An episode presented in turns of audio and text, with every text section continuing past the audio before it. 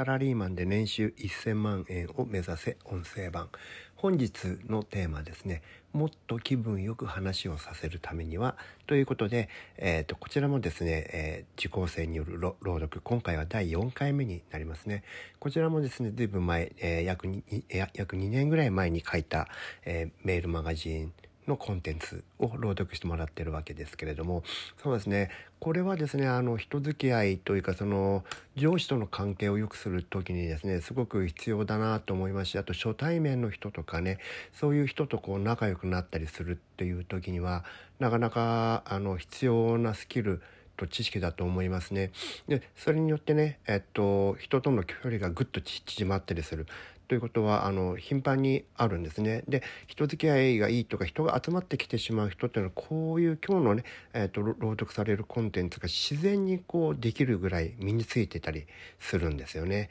ということをあの考えながらですね皆さんも聞いていただきたいなと思います。それではお楽しみに。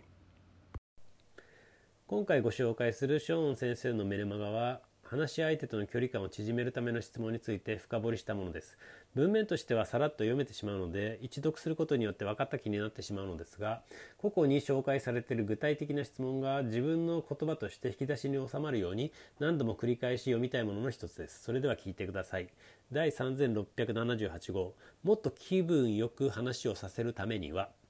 相手が話し好きでいくらでも延々と話を続けられるような人ならあなたは何もせずに相づちだけを打っていたらそれだけで相手との距離は近づきます。でもそんな人ばかりじゃないんですよ。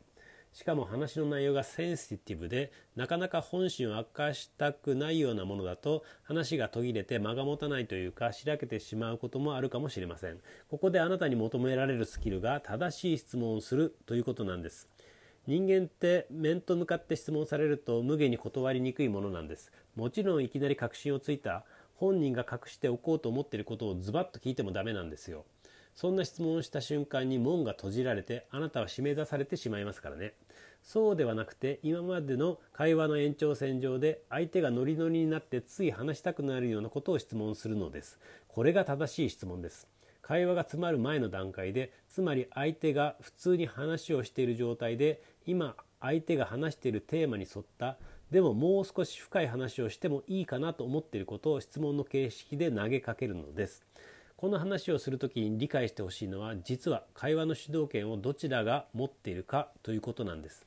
一般的にペラペラと話している方が主導権を持っていると思いがちじゃないですか。これは完全に間違いでして実は質問をする人が会話の主導権を持っているんです。もっと言えば質問者の誘導に従って話者が話をしているという構図になるのです。どういう話をどのレベルでさせるかを決めているのは実は質問者なんですよ。だから上手な質問をしてあげることで話者をコントロールできるんです。最初は「はいなるほどそうなんですね」という同意を表す相づちでもいいんですが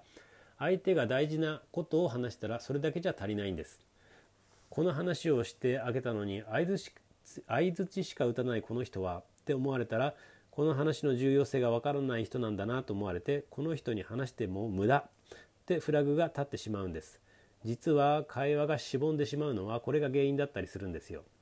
相手が大事な話をしたらその気を逃がさずに逃さずにさらに深い話をしてもらうように誘導するんです。それが正しい質問なんです。例えば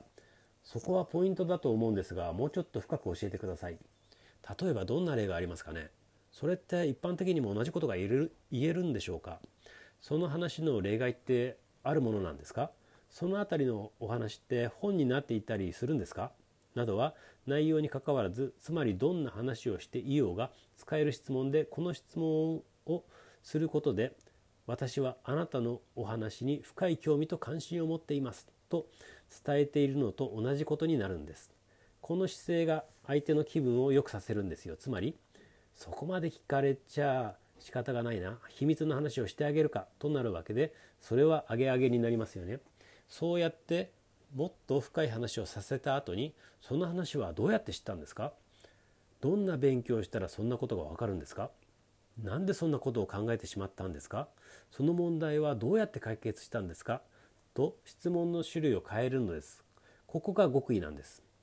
さらに深い話をしてもらうための誘導はオープンクエスチョンでやるんです。つまりなぜどうやって何をいつ誰とどこでという 5W1H を使った質問にすると相手はイエスかノーかで答えられませんから短く考えることができませんよね。しかもこの質問に回答するには話す方もどこまで話すかなどうやって話すかなどんな例が適切かなとちょっと頭を使うわけです。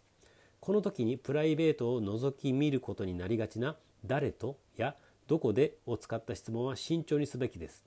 いつでも使えるのはなぜ、どうやって、何をを使った質問です。この 5W1H を使った質問をすることで相手はどんどん深い話をしてくれます。そうしたらその深い話をさらに 5W1H を使って質問するとそれは相手はノリノリになりますよね。